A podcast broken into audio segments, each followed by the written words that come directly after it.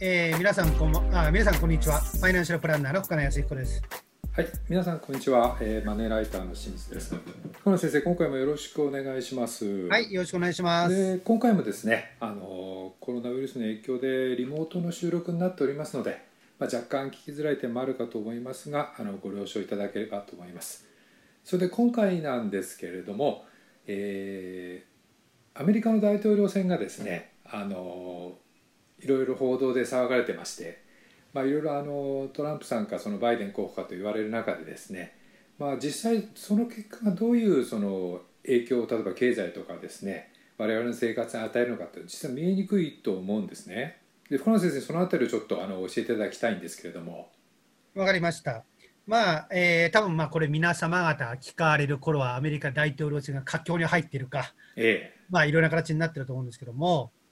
まず、えーと、どちらが勝ったとしても、半年から1年くらいは、そんなに大きな影響を株価に与えないと思います。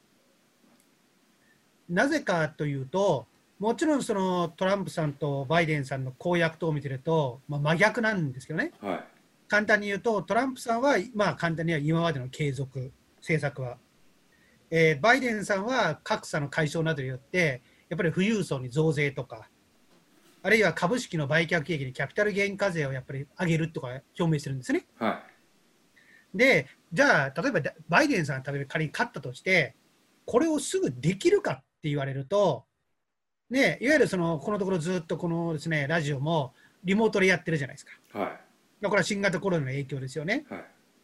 で、大統領選が終わった頃って新型コロナが収まってるかっていうと、むしろ第何波かわからないですけど、またね、北半球は冬に向かって増えるんじゃないかといろいろ言われてるじゃないですか。はい、で、このようなコロナの状況が大きく改善しない限りは、そなんていうんですか、経済に悪影響を与えるような政策っていうのはできないと思うんですよ。はい、つまり、今現在は、まあ、まだまだ緊急時だから、要するにこのコロナ禍を回復させることが第一であって、それにです、ね、水を差すようなことはできないということを考えられ考えれば、先ほど言ったようにトランプさんだろうが、バイデンさんだろうが、やっぱり、えー、景気回復の、あるいは株価にもフレンドリーな政策をしていくはずなんですよ、当面は。はい、だから基本的には、一時的にね、例えば調整があるとかね、そういうことは多分今後もあると思いますよ。そういうの調整とかなくななければ、大統領が仮に例えば、えー、バイデンさんに変わったからといっても、すぐ株価が大きく下がっちゃうわけではない。はい、それとあともう一つ考えなきゃいけないのは、まあね、巷報道によるとバイデンさんの方が有利とかいろいろ言われてるじゃないですか。はいはいね、で、バイデンさんはさっき言ったように、やっぱりそのなんていうんですか、株価とかに結構影響を与えるような政策、まあ、厳しめの政策を取ろうとしてるわけですよ。はい、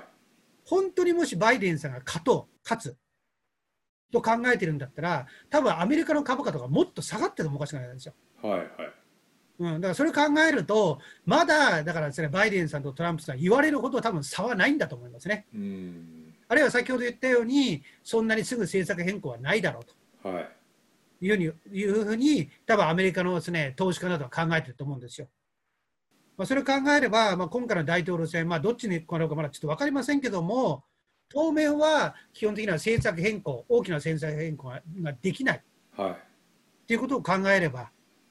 えー、これは株価もそんなに大きな影響なく、うん。むしろ多分今の、まあ、多少の調整はあったとしても、強気の流れっていうのは続いていくと思いますね、私は。あそうですか。なるほど、うんうんうんうん。まあ、そうすると、あのー日本の報道とか見るとなんかバイデンさんがですね有利だっていう話もなんか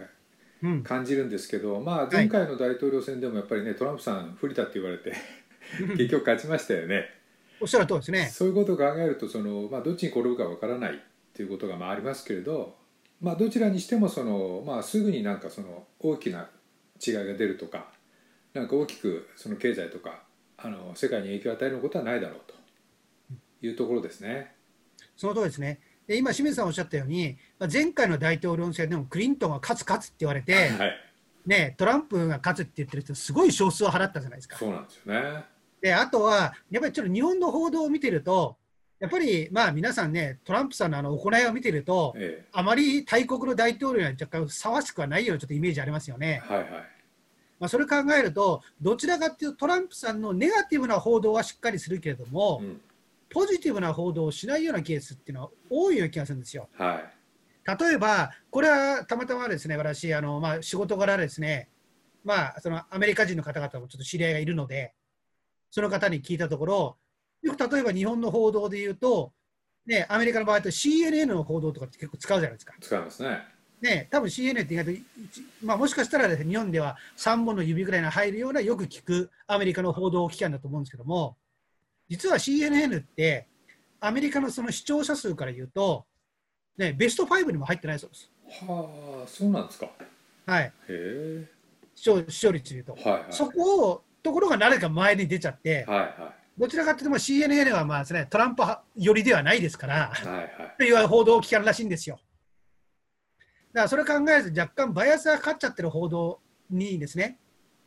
なってるかも、フィルターになってるような。うん、そういうことを考えるであれば、私はまだまだですね、うん、まあ、このこれを収録している点においては、五分五分だと思いますよ。そうですねだからどっちかにトランプが勝つ、あるいはバイデンが勝つっていう、どっちかにベットするような投資スタンスってだからよくないですよ。なるほど、うん、ちなみにこの、まあ、株価が多分皆さん気になるところだと思うんですけども、はい私は株価に関して言うと、当面強気です。その心は大統領選云々よりも、まず景気がやっぱりですね、えーとまあ、回復軌道に乗ってるということ。はい、で一応、この4、6月期が一番大底で、まあ、もしかしたらですね、えー、この冬あたり少し2番底的なものが来るかもしれないけども、はい、やっぱりですね、4、6月にですね、世界のさまざまな国がロックダウンとかしちゃったじゃないですか。はいまあ、日本は緊急事態宣言で過ぎましたけどね。でそれで想定以上にやっぱり経済が悪くなってたんですよ。でそれを考えると、今後、大きな、えー、基本的にはまた感染者が増えるようなことが来たとしても、その地域だけを例えばロックダウンとかはあるかもしれないけども、国全体をロックダウンという形をやらないんじゃないかっていう見方が非常に多いんですね。はい、つまり経済もある程度回しながら、要するにコロナを抑えていくような、はい、それとあとはね、当然ながら今までをまあ第一波と考えれば、その知見もあるわけじゃないですか。はい、どうすれば抑えられるという、それが多分生かされると思うので、経済を完全にストップさせるような政策はないっていう前提を考えれば、多分ですね、やっぱりこの46が一番大底で、紆余曲折を得ながらも、今後は景気は回復していく。はい、でそこにやっぱりですね世界の中央銀行がジャブジャブの金融緩和をやってます。でこの金融緩和はさらかなり長引きそうですし、はい、もしかしたらコロナの影響で想定以上に景気の回復が緩慢であれば、さらなる金融緩和を辞さないっていうのは欧米のことを言ってるわけですね。はい、そういうことを考えますと、じゃあこのですね、ですねまず極端なこと言えば、前代未聞のこの金融緩和が続いている以上、それ先ほど言ったように、経済が戻るまでは株価は大丈夫。はい、逆に経済が戻って、そろそろですね結構いいところに来始めてるなと思ったら、金融緩和の蛇口を閉めたり、それこそアメリカの大統領は変わっていて、さっき言った増税みたいな政策をバイデンさんがするとか、そういうような局面までまだ少し時間がありますから、はい、その間は強気で見ておいた方がいいと思います。なるほど、分かりました。はいまあ、そうすると、まあ、あの先ほどお話が出ましたその、まあ、コロナウイルスのですね、まあ、今後の感染状況とかまあ、あるいはそのワクチンだとかその、まあ、あの薬が開発されるといったあの話題もですね多分その経済に影響すると思いますが、まあ、それも含めて今後まあ、えー、強気でいけるような、まあ、あの投資のあの状態だということですね。うん、私はその流れが強いと思います。でただね、基本的には、じゃあ少しも先、まあ、当面はそういう形でやっぱりコロナのですね、この、なんですかね、緊急時を対応するような政策を取ってるじゃないですか。はい、でもこれは例えばね、半年経って1年経ち、先ほど清水さんがおっしゃってるワクチンができたり、いろんなことで経済が正常化ってすれば、当然ながら今後は、ね、公約した公約した、えー、基本的には政策を実行するようなことをしてくると思うんですよ。はい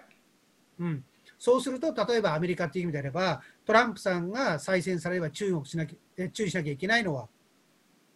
えー、もうトラアメリカの大統領選で2期8年しかないじゃないですか。はい、だからもう3期はないわけですよ。はい、そういうことを考えると、トランプさんは、ねえー、最後、自分のですね歴史を残す、まあ、歴史になるか分かりませんけども、ということを考えると、例えば、えーとね、中国への強行、ね、締め付けがもっと厳しくなるっていうリスクは考えておかなきゃいけないし、さっき先ほど言ったバイデンさんに変わった場合には、増税のリスクですよね。はい、それを考えていかなきゃいけないっていうことは、今後の流れで注意しておいた方がいいと思いますよ。はい、わかりました。うん、まあ、あの大統領選いろいろ話題になってますけど、まあ、それに注意する必要もありますが、まあ、それだけで、まあ、その経済が動いてるわけではなく、まあ、特に今年はその、まあ、コロナの影響で、まあ、特殊な、まあ、時期ということもありますので、まあ、あのコロナの影響でいろいろ経済が変わっていくまたその、投資については、まあ、あの